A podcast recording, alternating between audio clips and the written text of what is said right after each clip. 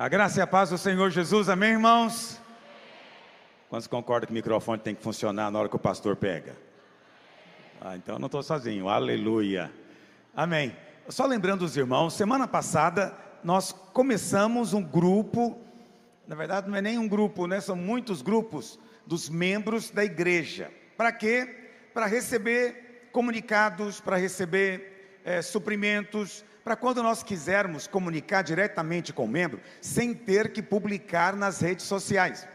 Há certas coisas que não precisamos de colocar no Instagram, né, Facebook, ou sei lá, ou YouTube. Tem coisas que é bom a gente mandar diretamente para o seu celular. Quantos irmãos se inscreveram? Colocou o seu nome. Quantos irmãos gostariam de se inscrever ainda? Muitos irmãos. É, não saiu, acho, na revista, porque eu não achei. É uma pena, tinha que ter saído na revista. Ok? Tem que sair na revista. Vou repetir. É muito importante que todos os avisos saiam na revista. Mas, se o seu celular tem uma boa câmera, você pode focar aqui agora, né, com a, sua, com a câmera, e aí você já entra direto no link onde você é automaticamente inscrito.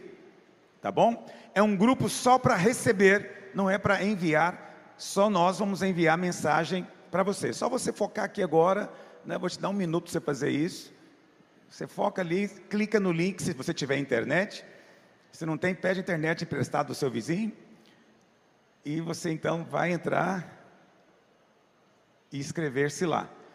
É, parece que eu vi essa semana que mudou as regras do WhatsApp para poder ter grupos maiores.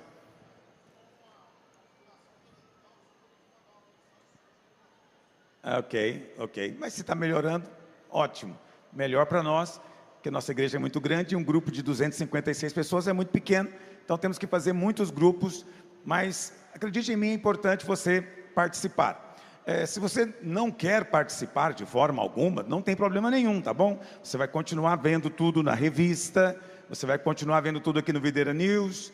É, é apenas mais uma forma de nós nos comunicarmos com você. Quantos dizem amém? E domingo que vem é dia de ceia. Domingo que vem é dia de ceia. Fala para o seu vizinho, você não pode perder, irmão. Você tem que estar aqui participar da mesa do Senhor.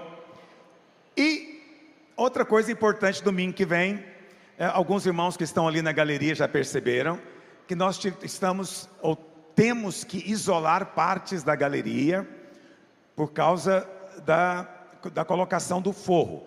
É, ainda essa semana estava sendo colocado ali na parede, né? A, a, o, como se chama o negócio?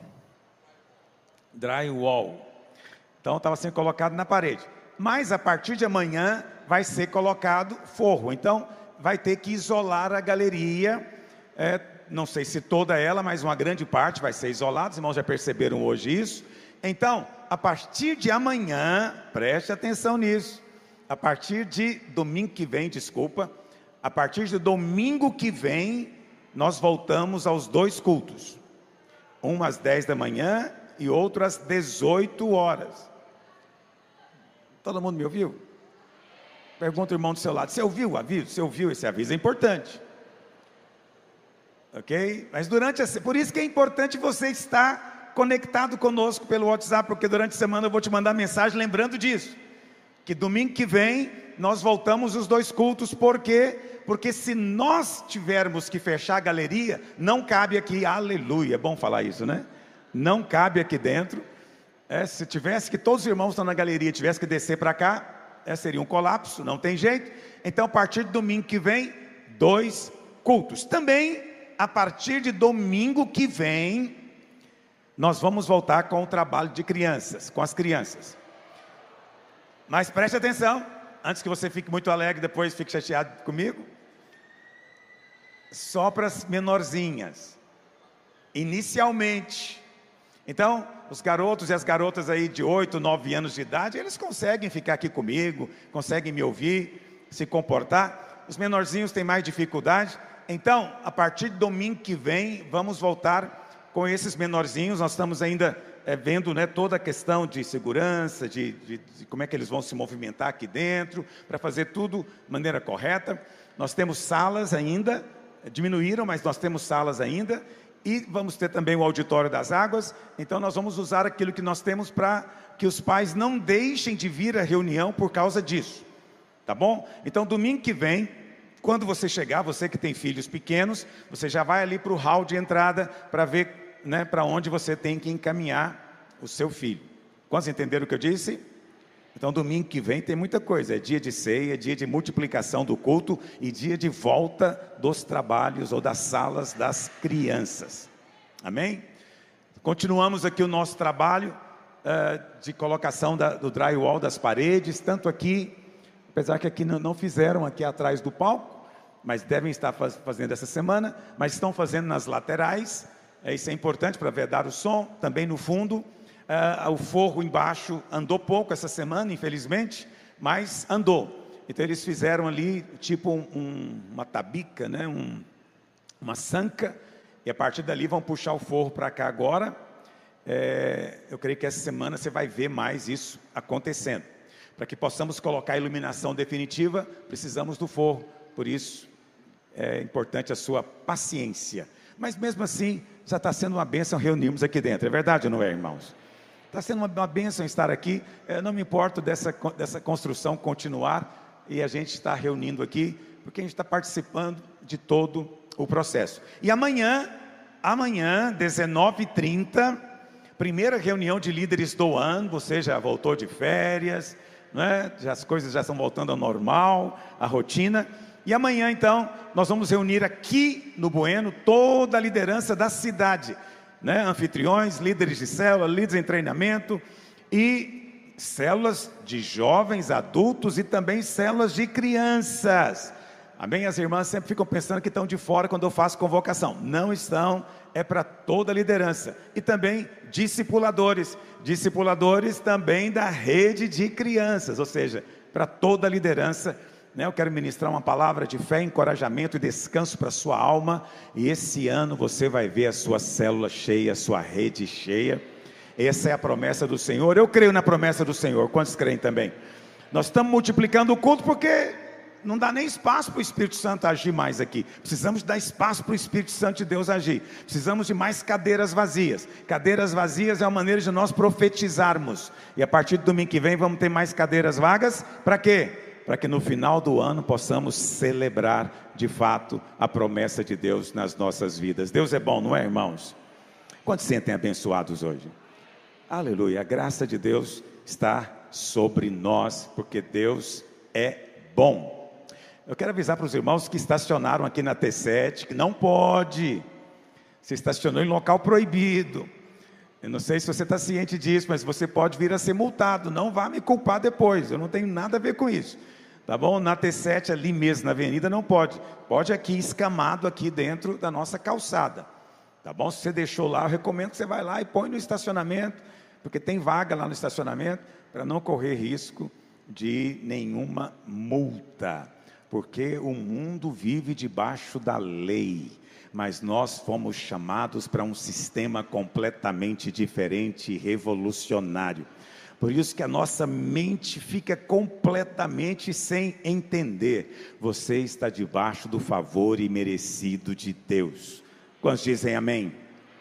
Você está debaixo do favor imerecido de Deus. O sistema da velha aliança é chamado na Bíblia de lei. E já estou entrando na pregação de hoje, glória a Deus. É chamado de lei. Mas Hoje, nós que estamos em Cristo, não estamos mais debaixo da lei. Deus viu que era um sistema imperfeito. Mas onde estava a imperfeição desse sistema? Não estava na lei, porque a lei é perfeita. O problema estava em nós, porque nós somos imperfeitos. Nós somos muito ruins de cumprir promessas. É verdade ou não é, irmãos? Nós somos fracos em fazermos resoluções. No final desse ano, dia 31, alguns irmãos me mandaram mensagens dizendo né, de algumas resoluções que eles estavam fazendo, e eles queriam compartilhar comigo para que eu pudesse cobrar deles. Eu falei: esse povo não sabe de nada. Né? Se resoluções mudasse a vida de alguém, não precisava de Jesus ter vindo. Nós somos fracos em fazer resoluções. Só lembrando você, você fez alguma resolução dia 31? Qual que é a mais famosa, a mais comum? Vai emagrecer esse ano. Como é que vai indo a sua resolução? A segunda mais popular, você ia entrar para uma academia. Quantos já cumpriram a resolução? Tem alguns aqui. Ok? Vamos ver. Você vê, tem gente que no dia. Hoje é que dia? 29. 29 entrou e você nem foi visitar uma academia para ver como é que funciona ainda. Mas tinha uma resolução. Qual outra resolução muito popular? Hã? Lê a Bíblia toda. Esse ano eu vou ler a Bíblia toda. Pastor, mas a gente tem que fazer essas coisas. Tem algo pegando fogo aqui? A gente tem que fazer essas coisas para a gente poder avançar. Porque se não tiver uma resolução, como faz? Então faz uma resolução só para o dia. Quando você acordar de manhã, você fala: Hoje eu vou ler a Bíblia. E se o diabo falar, e amanhã? Você fala: Amanhã pertence ao Senhor. Aí no outro dia você acorda de manhã, você fala: Quer saber de uma coisa? Hoje eu vou ler a Bíblia. E é capaz que assim você vai ler mesmo todos os dias, o ano inteiro. Por quê? Você não tem a cobrança dos outros 300 e lá vai pedrada dias que ainda faltam. Faz só para o dia. Hoje eu vou orar. Quando chega o outro dia, você fala de novo: Eu vou orar hoje. Pastor, e o dia que, que eu não orar? Você não fez nenhuma resolução. Você está em paz. Amém? Porque o que tira a sua paz é a lei. A lei então era imperfeita porque ela dependia da fidelidade do homem, mas o homem não consegue ser fiel. Por isso a lei não é mais para você. Para quem que a lei existe? Porque alguém me mandou uma pergunta, né? Jesus disse, se não me engano é Mateus 5,18, não sei se é essa referência exata, alguém me confirma? Jesus disse: que ele não veio para abolir a lei, ele veio para cumpri-la. Quantos creem que isso é verdade? Jesus não veio para abolir a lei, a lei não foi abolida, a lei continua existindo. Né? É o verso, bom, eu não sei, é o verso 18. Porque, em verdade, em verdade vos digo, até que o céu e a terra passem, nem um i ou um tio jamais passará da lei, até que tudo se cumpra. Nem um i, nem um tio, nada vai passar da lei. Está ouvindo, pastor Aloysio? Você chega aí e você fica diminuindo a lei. A lei não passa, a lei é eterna, não vai passar nunca. Aleluia. É verdade ou não é, irmão? É claro que é verdade, está escrito. Jesus disse, o meu Senhor amado disse que não passa ok? Mas tem que se cumprir. Eu pergunto para você: primeira coisa, como é que então eu afirmo, posso afirmar para você que você não está mais debaixo da lei, se a lei é eterna? Hã? Já pensou nisso? Mas Jesus está dizendo que a lei é eterna, pastor Luiz fala que eu não estou mais debaixo da lei. Como é que funciona isso? Lá em Romanos capítulo 7, pode abrir também lá. Lá em Romanos capítulo 7, do verso 1, Paulo diz, Paulo usa uma ilustração. Paulo diz o seguinte: porque porventura ignorais, irmãos, falam os que conhecem a lei, que a lei tem domínio sobre o homem toda a sua vida? É verdade ou não é, irmãos?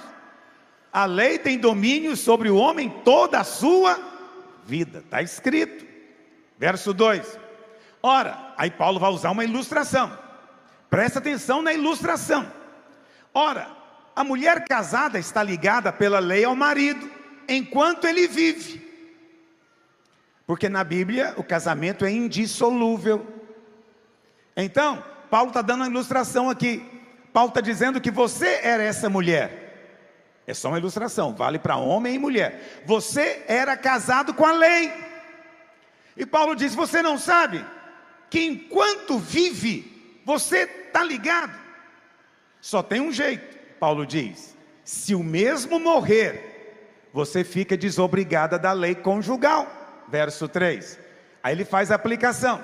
De sorte que será considerada adúltera se vivendo ainda o marido unir-se com outro homem. Porém, se o marido morrer, está livre. Livre do que? Da lei. E não será considerada adúltera se contrair novas núpcias. Verso 4: O que, que aconteceu conosco? Assim também, meus irmãos, também vós morrestes para o casamento com a lei. Olha para cá. Paulo está dizendo que nós éramos casados com a lei. O casamento é indissolúvel. Qual que é o único jeito de você se livrar da lei? Um dos dois morre, ou você ou a lei. Mas nós estamos lendo aqui que a lei é eterna, ela não passa. Então, qual foi a saída de Deus para libertar você da lei? A lei não morre, mas quem morreu? Você morreu. Quando você morreu? Quando Cristo morreu. Cristo não morreu só pelos seus pecados, ele morreu para providenciar uma morte para você, sabendo isso, que foi crucificado com ele o nosso velho homem. Presta atenção: aquele homem que era casado com a lei morreu, e quando morre, acaba o casamento. Só que você não apenas morreu com Cristo, você também ressuscitou com Ele para uma nova vida. Você agora é uma nova criatura, e essa nova criatura que você é, não é mais casada com a lei, é casada com Cristo. Aleluia! Irmão, você não tem noção o quanto isso é maravilhoso? Porque a Bíblia é um livro maravilhoso. Você não pode pensar que você leu um versículo, acabou com a história.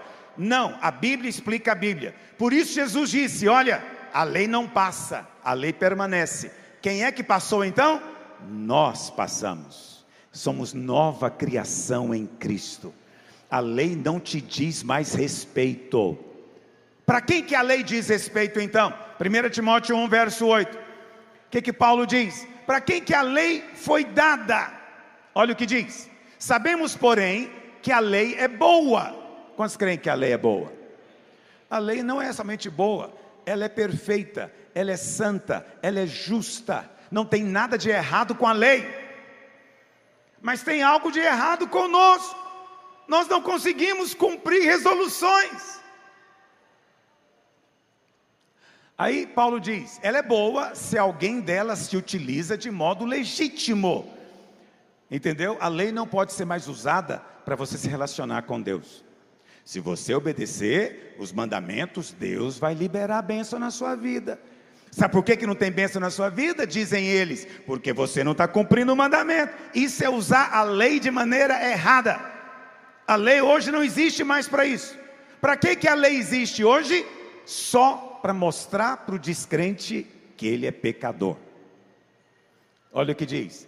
Tendo em 1 Timóteo 1,9. Tendo em vista que não se promulga lei para quem é justo. Quantos aqui são justos? Olha o que eu estou perguntando. Quantos aqui são justos?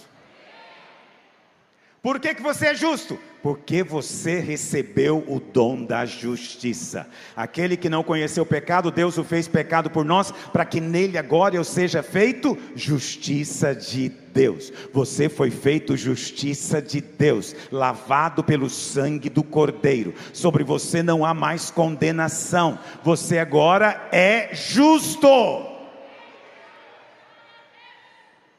Pastor, não sou mais pecador. Não, você peca, mas não é pecador. Assim como eu posso conseguir fazer pão e nem por isso sou padeiro. Consigo cantar, mas não sou cantor. Entendeu o que eu estou dizendo? Você ainda peca, mas não é mais pecador, porque você nasceu de novo. E essa nova criatura que você é, é justa, tem a justiça de Cristo. Está me ouvindo? A justiça do próprio Cristo foi atribuída a você. Quando você vai orar, é um justo que está orando. E Paulo diz que não se promulga lei para quem é justo. A lei não me diz respeito mais, porque eu já sou justo. Não vou me tornar, já sou. Quantos dizem amém? Para quem que a lei é promulgada então? Paulo diz: mas para transgressores, rebeldes, irreverentes, pecadores, ímpios, profanos, parricida. Sabe o que significa essa palavra? Parricida. Gente que mata o pai. Não é? Qual que é a outra palavra aí depois? Matricida. É quem mata quem? A mãe. Olha que tipo de gente que está aqui. Homicida. É quem mata quem? Não é homem. Você é feminista, né? Porque é engraçado as feministas, elas disseram, por que, que é homicídio não é mulhericídio? Não é? Então criaram agora mulhericídio, mas homicídio não é matar homem, matar qualquer um. Esse é o homicida. que mais? Impuros, sodomitas. Você sabe o que é sodomita, não sabe? Se não sabe, pergunta ao seu pai em casa. Sodomita, raptores de homens, sequestradores, mentirosos, perjuros. E sabe para quem mais? Para todos os que se opõem à sã doutrina. Quem é que se opõe à sã? Qual é a sã doutrina? O evangelho da graça. Quem é que se opõe à graça de Deus? Os legalistas. Então, para quem que é a lei? Para eles, não é mais para você. Não estou dizendo, como eu tô, já repeti, vou repetir de novo, que você em si mesmo é perfeito, em si mesmo você ainda erra, ainda peca, mas você é nova criatura.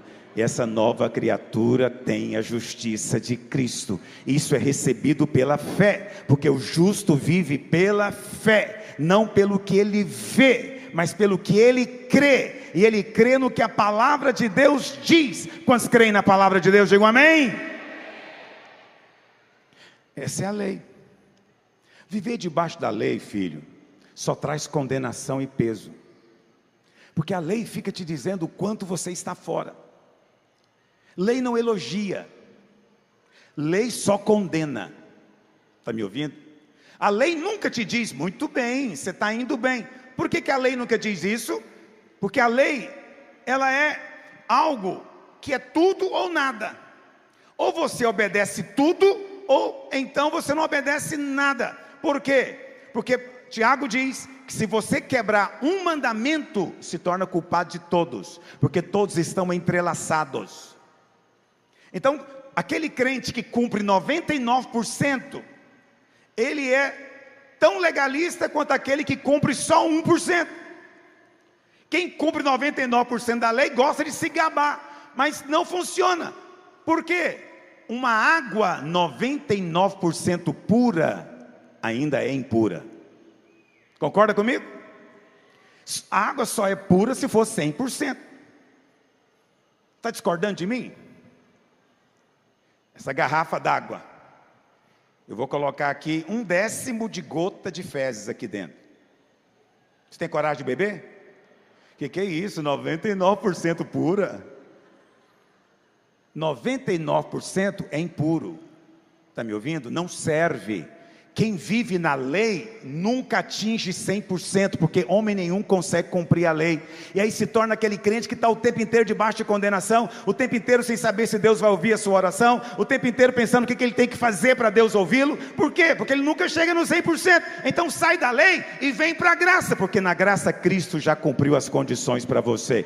Ele já cumpriu todos os mandamentos para você. Aí quando você chega para orar, você chega com a justiça dele, e a justiça dele é 100% ele é água 100% pura. Quantos estão comigo hoje? Presta atenção. Você sabe? Eu vou contar um, um pecado para você. Eu não tenho muitos, mas vou contar um para você. Eu gosto de carro que corre. Me perdoe. Gosto. É pecado isso? Absolvido? Aleluia. Mas o pecado não é gostar do carro que corre, o pecado é correr. Eu já corri algumas vezes na vida. Fui multado. Fui multado. Já fui multado várias vezes. E é o seguinte: quando o guarda para, ele me olha como se eu fosse o pior marginal do planeta. E adianta eu falar para ele, ô oficial, eu cumpro 99%. Eu só errei nisso aqui. Ele vai dar ouvido para mim? Ele fica escrevendo algo que ninguém sabe o que, que é. E eu sei que depois ele me entrega um papelzinho, escrito o quê? Condenado. E põe o preço da condenação. E chega depois pelo correio. Olha para cá. É isso que ele faz. A lei só faz isso. A lei só te conta o que você errou. Só isso. Não importa se eu sou um bom cidadão 99% do tempo, 99% do tempo. Um porcentinho que eu resolvi acelerar mais na BR vai dar ruim. Vai dar problema. Quantos estão entendendo o que eu estou falando? Para de me condenar e presta atenção na pregação. Olha para cá. Você já viu algum guarda parar a gente para elogiar? O guarda me para. Passa a carteira, por favor. Parabéns, senhor Luísio. O senhor é um bom cidadão. Está andando na velocidade, cumprindo as leis de trânsito. O país é melhor por causa de homens como você. E em nome da Polícia Militar do Estado de Goiás, eu quero te condecorar. Isso existe? Não, não existe. A polícia não quer nem saber se você é bonzinho. Eles estão um pouco se lixando se você é educado, cumpridor da lei. Ele só para você quando você quebra alguma coisa, uma lei. Aí você vai perceber o que? Condenação. A lei só existe para te condenar. O mundo precisa da lei, porque a lei é promulgada para quem, meus irmãos? Para quem que a lei é promulgada? Corredores de trânsito, não é verdade? Pecadores. A lei é promulgada para ímpio, querido. Você morreu para a lei. Você recebeu uma nova natureza.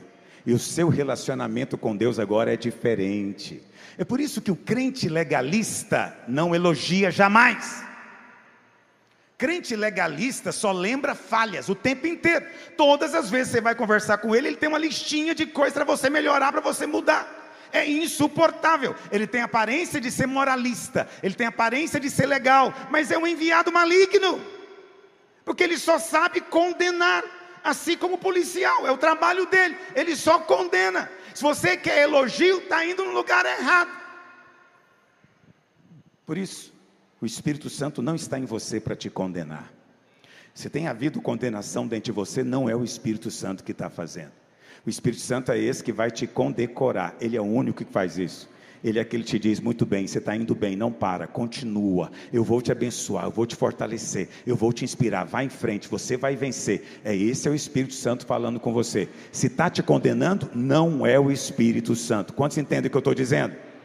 É muito importante você ouvir o que eu estou falando e aprender, porque tem gente doente, com depressão, com pânico, sofrendo horrores, porque está atribuindo ao Espírito Santo uma voz na mente dele que não é o Espírito Santo que está falando, é outra pessoa que está falando, porque o Espírito Santo ele é o consolador, ele não é atormentador de crente, ele te conforta, ele te convence da justiça.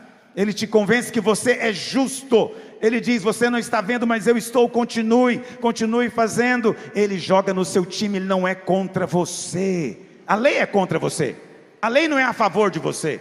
A lei é contra, o tempo inteiro contra, mas o Senhor é a favor. E se Ele é a favor de você, quem vai ser contra você? Não importa quem vem contra, filho. O que importa é quem joga no seu time.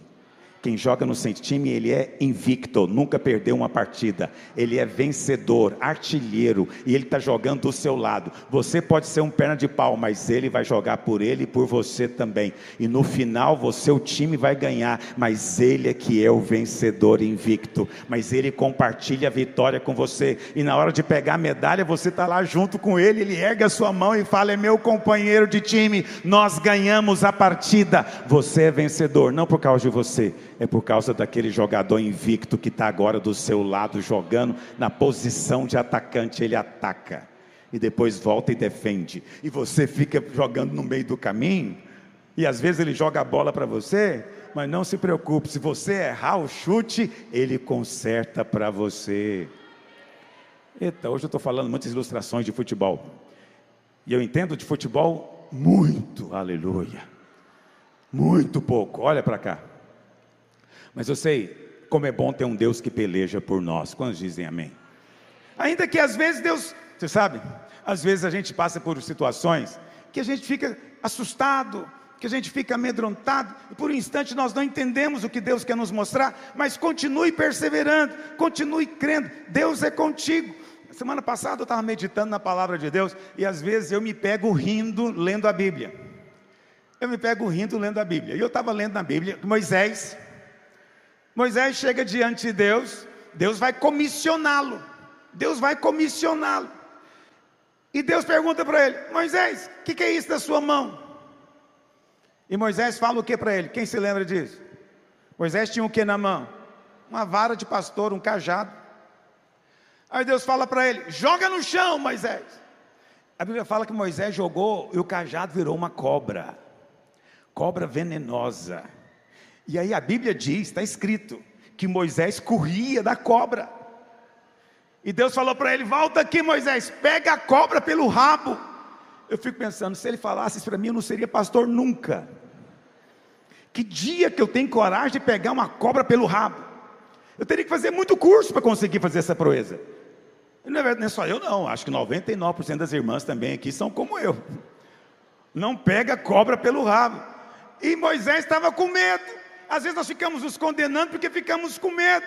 Eu imagino que o Senhor até brincou e riu. Pega, Moisés, pega você, eu vou te abençoar. Moisés criou coragem e tá, pegou a cobra. Quando ele pegou, virou o cajado de novo. Presta atenção.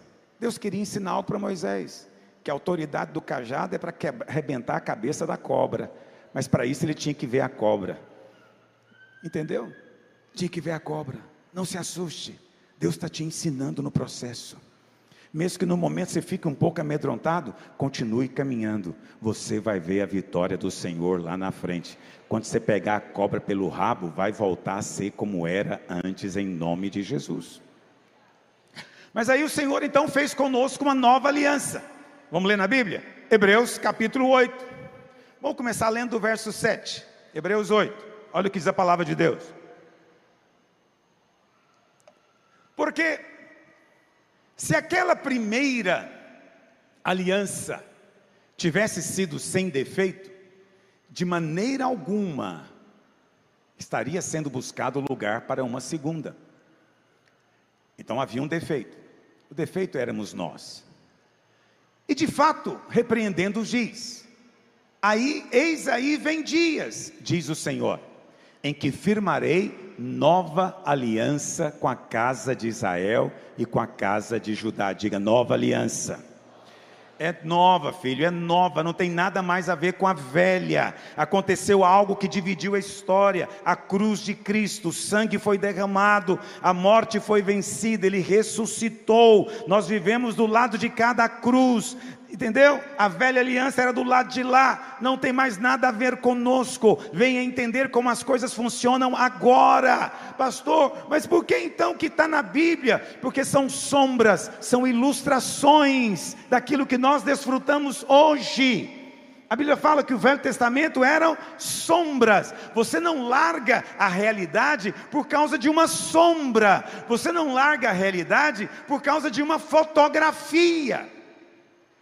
Antigamente, hoje eu não tenho mais, porque hoje eu tenho celular, aleluia. Mas antigamente eu andava com uma foto da minha esposa na carteira. Sério. E fazia questão de mostrar para ela, para ganhar crédito. Eu andava com a foto dela na minha carteira. Aí, imagina uma situação. Eu estou lá viajando, quando eu estou longe dela, viajando, aquela foto né, me confortava por um momento. Eu dizia, puxa, como ela é maravilhosa, como ela é linda, mas é só uma foto. Agora, seria algo muito doentio se eu chegasse em casa e continuasse olhando para a foto, porque em casa eu tenho ela em realidade, em pessoa. Eu não preciso mais ficar olhando para a foto. Olha para cá. A Bíblia diz que o Velho Testamento, a lei, era apenas uma foto embaçada uma foto embaçada, uma sombra, só dá para ver a silhueta. Mas agora nós chegamos na realidade. Presta atenção, quando eu digo para você que Cristo, o próprio Deus vivo, habita em você, não estou falando uma ilustração bonita, eu estou falando uma realidade. Então eu não preciso voltar para a sombra, porque eu desfruto da realidade. Seria estranho se eu continuasse fazendo isso, mas é exatamente assim que muitos vivem. Muitos crentes vivem assim, falando de uma foto, de uma pintura, de uma sombra, quando poderiam estar desfrutando, celebrando a realidade da vida de Deus dentro de nós. Vamos continuar lendo. Uh, não segundo a aliança, é uma nova aliança, não segundo a aliança que fiz com seus pais, no dia em que os tomei pela mão para os conduzir até fora da terra do Egito, pois eles não continuaram na minha aliança, e eu não atentei para eles, diz o Senhor. Porque esta é a aliança que firmarei com a casa de Israel depois daqueles dias, diz o Senhor. Dois pontos. Dois pontos. Essa é a nova aliança. Essa é a nova aliança, aliança que você está inserido. Primeira cláusula, são quatro cláusulas aqui. Você vai ver que nenhuma delas você é chamado para participar. E nenhuma delas depende da sua fidelidade. Uh, quando eu falo isso, tem gente que depois vai mandar mensagem no WhatsApp. Está me ouvindo? Deus não estabeleceu uma aliança agora que depende da sua fidelidade. Assim era o Velho Testamento. O Novo não. O Novo depende da fidelidade dele. A aliança de Deus, a nova aliança, não é entre Deus e você. Olha para cá. A nova aliança é entre Deus e Ele mesmo. É entre o Pai e o Filho. Alguém diz, pastor, mas como que é uma aliança entre o pai e o filho? E onde é que eu entro? Como é que eu sou participante dessa aliança? Simplesmente porque o filho se fez o quê? Homem. Ele se fez homem. E agora, Deus Pai faz aliança com Deus Filho, que é homem. Então ele fez aliança conosco, que somos homens. E quando você nasce de novo, você é enxertado em Cristo, inserido em Cristo, de maneira que você participa de tudo porque você está em Cristo. Mas quem cumpre a sua parte da aliança não é você, é Cristo. Por quê? Porque os dois têm partes na aliança, não é? Deus Pai jurou, não tendo ninguém maior por quem jurar, jurou por si mesmo. Porque a aliança é isso. É uma promessa, a promessa seria suficiente, mas Deus querendo te dar segurança, fez um juramento. Jurou por si mesmo. Da parte de Deus, você tem um Deus que não pode mentir. Da nossa parte, você tem Deus também, mas é Deus em Cristo, que cumpriu toda a lei, que cumpriu todas as condições de Deus. E ali na cruz, a aliança é firmada, selada e estabelecida. Hoje nós convidamos as pessoas para virem entrar e se tornarem participantes dessa aliança. Uma aliança segundo a qual Deus nunca cessa de nos fazer o bem, onde a sua bondade é permanente sobre nós. Mas você mesmo não entra na aliança. A nova aliança é uma continuação da aliança de Deus com Abraão. E a Bíblia fala, lá em Gênesis capítulo 15, que no momento em que Deus ia fazer aliança com Abraão, Abraão ficou esperando. Então ele, ele, ele partiu os animais do sacrifício, mas só que Deus fez ele dormir, diz a Bíblia. E Abraão dormiu. E quando Abraão acordou, aliança já estava sendo firmada. A Bíblia fala que tinha um fogaréu e uma tocha de fogo. Dois caminhando no meio dos pedaços, fazendo uma aliança eterna. O fogaréu, Deus Pai, a tocha de fogo, Deus Filho, aliança entre o Pai e o Filho. O Filho representa você, o Filho vai cumprir todas as condições da aliança, por isso você vai ser abençoado por causa dela. Segundo a aliança, você é abençoado. Quem cumpre as condições é Cristo. Quantos dizem amém sobre isso? Muito bem. E aí, vamos continuar. Quais são as cláusulas da aliança? Diz assim: Na sua mente imprimirei as minhas leis. Veja que está no plural, não é a minha lei, é as minhas leis. Também sobre o seu coração as inscreverei. Eu serei o seu Deus e eles serão o meu povo. Olha aí, pastor. Você está falando que a gente não deve cumprir a lei? Olha o que está escrito aqui. Deus escreveu no nosso coração a sua lei. Mas qual lei que Deus escreveu no nosso coração? Será que é a lei de Moisés, irmãos? Pergunta a você: a lei de Moisés está escrita no seu coração? Você sabe quantos mandamentos tinha na lei de Moisés? 613.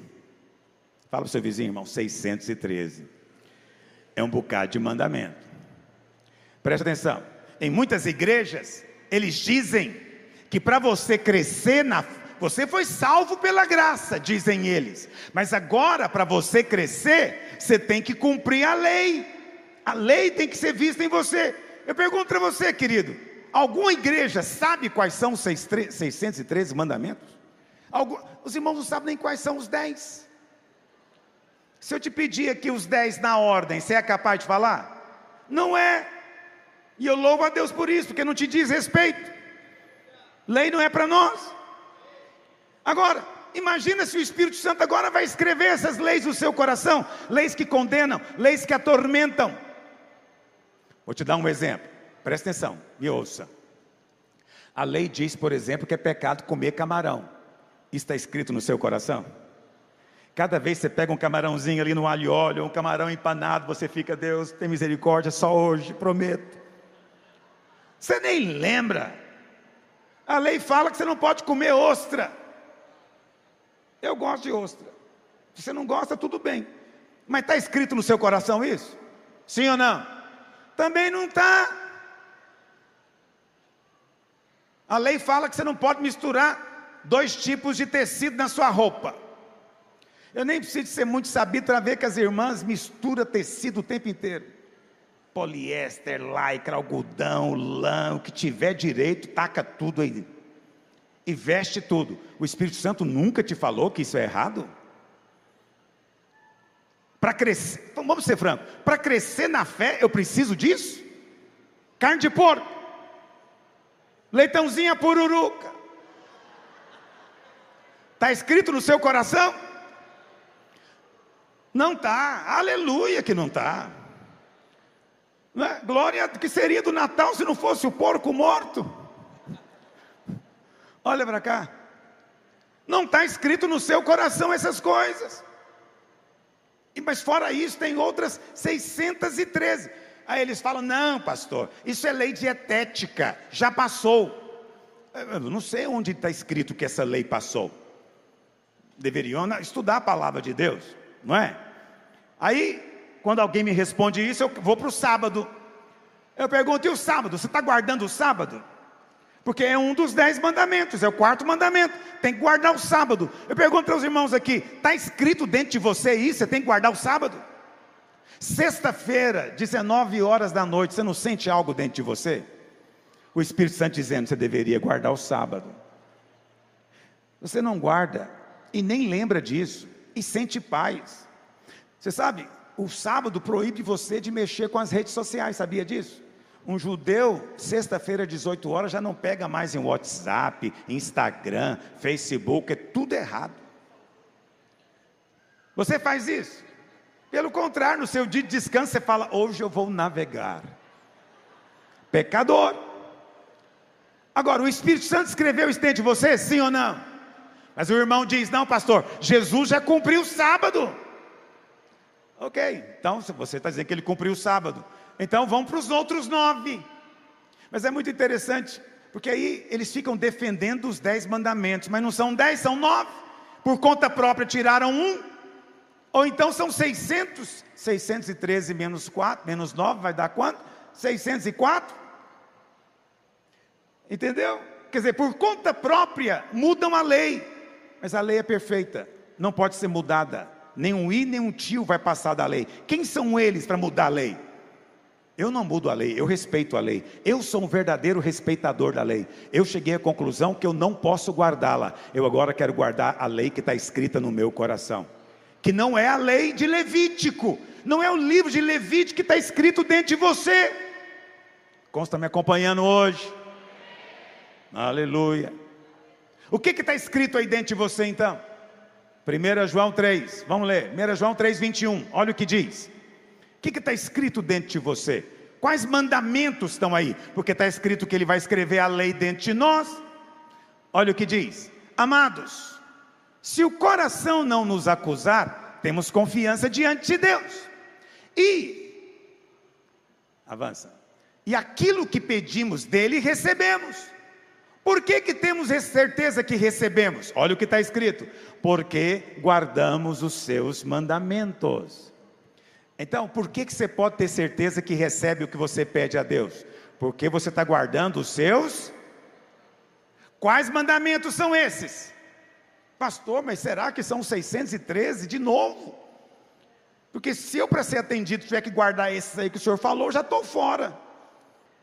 Então, se a, se a Bíblia parasse aqui, eu concordo com você que alguém poderia concluir que são os mandamentos da lei de Moisés. Glória a Deus, porque João não parou. João continua dizendo: Quais mandamentos nós cumprimos para fazer diante dele o que lhe é agradável? Verso 23. Olha o que ele diz: Ora, o seu mandamento é este. O que, que veio depois do este? Dois pontos. Dois pontos. Lembrando você, lições básicas de gramática. Depois de dois pontos, nós temos uma o quê? Explicação, esclarecimento. Então João está dizendo: o seu mandamento é este. Primeiro mandamento, qual é, meus irmãos? que creiamos em um nome do seu filho. Está escrito dentro de você. O Espírito Santo te fala: creia, creia, continue crendo, creia no nome. No nome dele tem poder, o nome dele é acima de todo nome. Debaixo do nome dele agora foi sujeito todo principado, toda potestade. Creia no nome, declare o nome, fale o nome. O Espírito Santo fala isso com você? Sim ou não? Se o Espírito Santo fala isso com você, está escrito no seu coração. Não é você que escreveu, o Espírito Santo escreveu. Primeiro mandamento. Qual que é o segundo mandamento? E nos amemos uns aos outros, segundo o mandamento que nos ordenou. Presta atenção. Qual que é o primeiro mandamento? Crer. Qual o segundo mandamento? Agora, nós amamos porque ele nos amou. Então, qual que é a maneira de nós amarmos? Meditando no quanto ele nos ama. Por isso ele nos disse: Um novo mandamento vos dou. É novo, sim ou não? É repetição de Moisés, sim ou não? Não, um novo mandamento vos dou: que vos ameis uns aos outros. Que jeito? Como eu vos. Medita no quanto você é amado, que você vai amar o seu irmão, seu marido, seu filho, seu chefe, seu colega. Medita no quanto você é amado. Medita na extensão do amor de Deus. Isso está escrito dentro de você. Quantos estão entendendo o que eu estou dizendo? Não é o mandamento de não comer camarão nem carne de porco. Não é o mandamento de não mentir, não roubar, não adulterar. Não, está escrito algo muito superior. Mas é óbvio que quem ama acaba cumprindo a lei. Pastor, mas Jesus disse que os dois maiores mandamentos da lei Preste atenção. Esses dois mandamentos aqui não são os dois maiores mandamentos da lei. Isso aqui não tem nada a ver com a lei. Quantos estão me entendendo? Certa vez, eu vou ler, eu vou contar para você a história, que demora a ler e nosso tempo está acabando. Certa vez, Jesus chega e um mestre da lei pergunta para ele: Mestre, qual é o maior mandamento da lei? Presta atenção, esse cara era um mestre da lei. Jesus respondeu a pergunta que ele fez a respeito da lei. E o Senhor fala para ele o que? Primeiro, grande mandamento é: amarás o Senhor teu Deus de todo o teu coração, de toda a tua alma, de todo o teu entendimento. E o segundo, semelhante a esse, é: amarás o teu próximo como a ti mesmo. Esses dois mandamentos são o fundamento de toda a lei. E quem os cumpre está cumprindo toda a lei, óbvio. Quem ama a Deus e ao próximo, não vai matar, não vai roubar, não vai trair, não vai adulterar, não vai dizer falso testemunho, nada disso. É isso que o Senhor diz. Aí os crentes pegam isso e dizem: então esse mandamento é para nós. Não, não é para você. O mandamento de amar a Deus, preste atenção, segundo a lei, é extremamente pesado. Ninguém cumpriu esse mandamento. Mas você hoje na nova aliança vai cumpri-lo sem perceber, na medida em que você medita na cruz de Cristo. Porque é lá que ele provou que nos ama. Agora, é interessante que esses mesmos que dizem que nós temos que cumprir o mandamento, eles gostam sempre de dizer que Deus é o responsável por tudo que acontece. É ou não é? Que Deus está por detrás de tudo. Aí o seu filhinho de dois anos está com câncer. E aí eles dizem o quê? Arrepende. Tem pecado na sua vida. Não é assim que eles dizem? Porque eles dizem que Deus colocou aquela praga naquela criancinha. Eu te pergunto: dá para amar Deus assim? Deus coloca uma praga no meu filho e eu vou dizer que eu amo agora. Não consegue. Você não consegue amar aquele que faz isso. Você não consegue amar aquele que você tem medo dele. O tempo inteiro ele vai ficar irado com você e vai mandar uma praga, não é só em você, não, vai te mandar no seu filhinho. Você fica, Deus tem misericórdia, não faz isso comigo, por favor. Os crentes vivem assustados e amedrontados. Por quê? Porque Deus é pintado para eles de uma forma terrível. É verdade ou não é, irmão? Alguém me perguntou, estava viajando essa semana, ministrando para os pastores lá nos Estados Unidos, e alguém me perguntou sobre o dízimo. Pastor, agora na graça, como é que fica o dízimo? Na sua igreja os irmãos dão dízimo? Eu falo, os irmãos dão dízimo, se quiserem, porque eu não tenho como obrigá-los. Porque como é que muitos pregadores obrigam os crentes a entregar o dízimo? Passando uma imagem terrível de Deus. O que, que eles dizem? Se você não entregar o dízimo aqui, vai entregar na farmácia, vai entregar na oficina mecânica, vai entregar no hospital. Não é assim que eles dizem? E aí você vem fazer o que com Deus aqui? É igualzinho que o pessoal faz com os milicianos no Rio de Janeiro. O miliciano chega lá para o dono da, daquela loja e fala para ele: Olha, esse lugar aqui é muito perigoso, muito tranca-rua, muita coisa ruim, mas se você me pagar 10%, eu te protejo. Aí Deus fica igualzinho um miliciano do Rio de Janeiro, um mafioso. Se você me der 10%, eu vou guardar sua casa, vou guardar sua saúde, vou guardar os seus bens. Se você não der, estou fora. Você que se vire sozinho. Essa é uma imagem apropriada de Deus? Não. A lei só traz condenação, filho. Quantos estão entendendo o que eu estou dizendo? Muitos vêm para fazer barganha, troca com Deus. Não. O nosso coração já foi conquistado pelo amor dele. Não são as circunstâncias que definem o meu amor pelo Senhor. O que me define o amor do Senhor por mim é a cruz. Na cruz ele se entregou. Quantos dizem amém?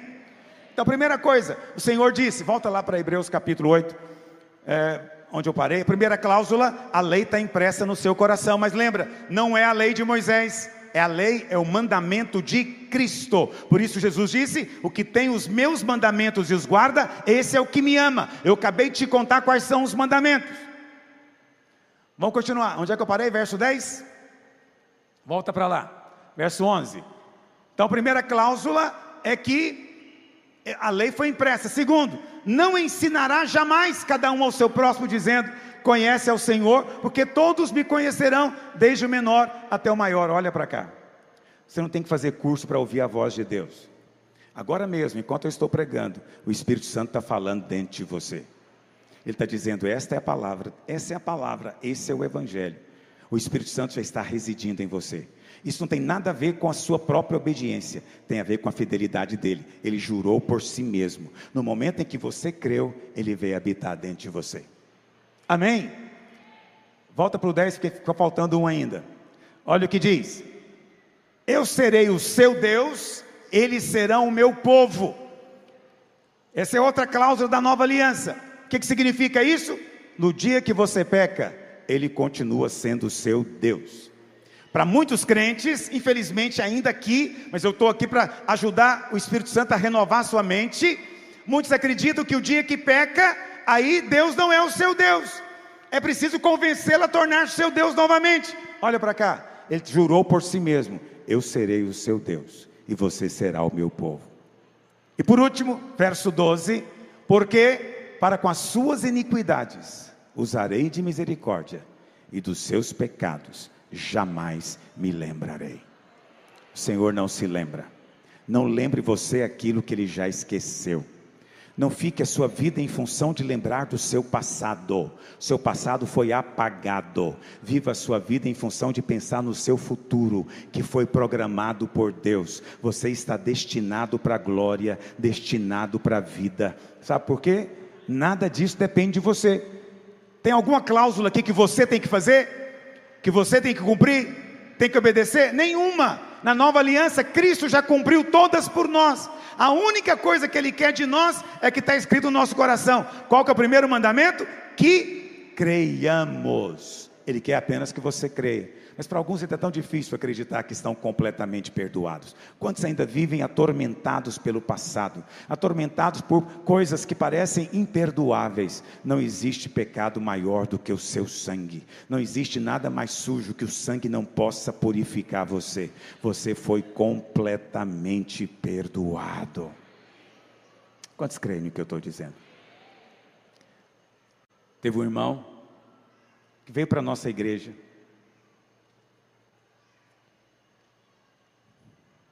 Ele era ovelha do pastor André Francisco. Um dia, saindo da garagem, né, pastor André? Atropelou o próprio filhinho, um bebê. Ele não viu. Momento de distração. A criancinha morreu. O que, que você acha que um pai assim sente?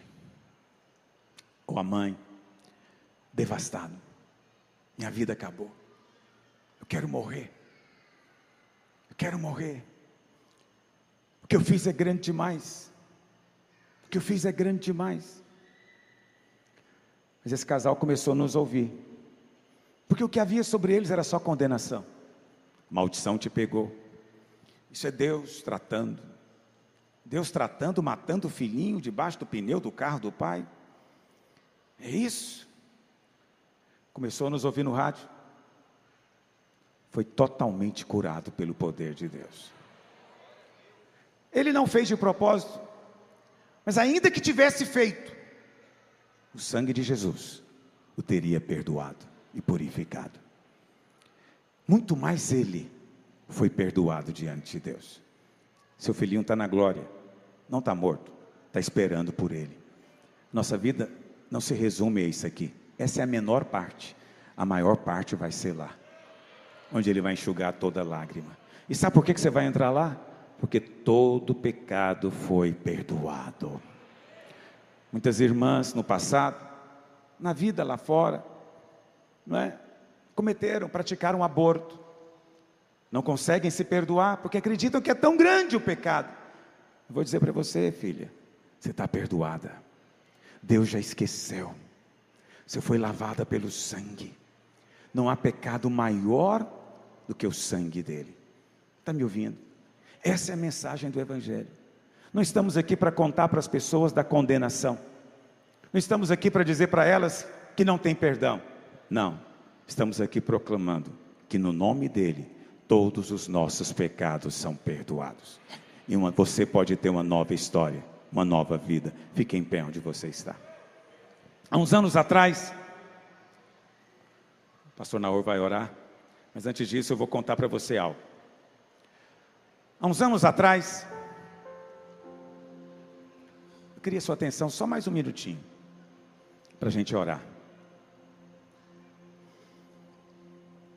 Eu estava assistindo uma entrevista do falecido Jô Soares.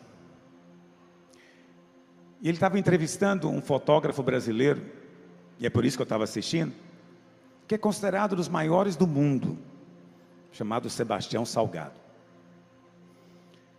Esse cara fotografou cenas impressionantes no mundo inteiro. E então, o Jô Soares perguntou para ele qual foi a, a coisa que ele tinha, tinha deixado ele mais impressionado. Ele contou várias. Mas uma em particular eu nunca me esqueci. Ele disse que tinha ido fotografar meninas de 13, 14 anos nos garimpos do Pará. Isso muitos anos atrás. E elas eram prostituídas ali. E ele encontrou garotas de 13, 14 anos com aparência de mulheres de 35 anos, destruídas fisicamente faltando dente, cabelo, doença venérea, destruída. E ele conversando com ela, com essas moças, elas nunca tinham ouvido o Evangelho nem ele. Ele falou: Olha, aquelas meninas me perguntaram algo que eu nunca esqueci na minha vida. Foi a coisa mais marcante que eu já ouvi. Elas perguntaram para ele: Escuta, você que é inteligente, estudado, sabe tudo, Conta para a gente. É possível ter outra vida? Tem jeito de apagar essa e começar uma outra nova? Eu vendo televisão, eu chorei naquele instante. E prometi que iria continuar pregando esse evangelho. Porque o que Sebastião Salgado não sabia, e aquelas mocinhas precisavam saber, é que a resposta é sim. Tem jeito sim de apagar o passado e começar uma nova vida. Tem jeito sim de esquecer o que foi e receber uma nova natureza. Não é amnésia, não. Você não vai ter amnésia, mas vai ser apagado, vai ser perdoado. Basta crer no sangue do Calvário, no sangue de Jesus. Quando você crê, você nasce de novo. Uma nova história é escrita. Para isso que nós estamos aqui. Para isso que juntos temos que continuar ensinando. Mesmo que critiquem, mesmo que zombem, vamos continuar falando. Essa é a nova aliança que firmarei com a casa de Israel depois daqueles dias. Nós estamos debaixo dessa aliança. Feche seus olhos por um instante. Aleluia. Se você quer entregar sua vida para Jesus hoje, reconhece que é um pecador e quer nascer de novo como um filho e que há perdão para você. Apenas creia no seu coração e confesse com a sua boca. Seja você que está aqui ou nos assistindo, pega sua mão para Ele, repita após mim, com toda a fé do seu coração, diga: Senhor Jesus, eu reconheço que sou um pecador e preciso do Salvador. Nesta manhã, eu entrego a minha vida nas tuas mãos, eu te recebo como meu Senhor, o meu Salvador, o meu Pai. Diga eu creio que os meus pecados estão perdoados e uma nova vida está sendo me dada hoje, em o nome de Jesus. Amém. Pai, eu abençoo essas pessoas que fizeram essa oração, que elas possam ter a experiência do novo nascimento e possam crer na graça do Senhor sobre elas, em o nome de Jesus. Amém.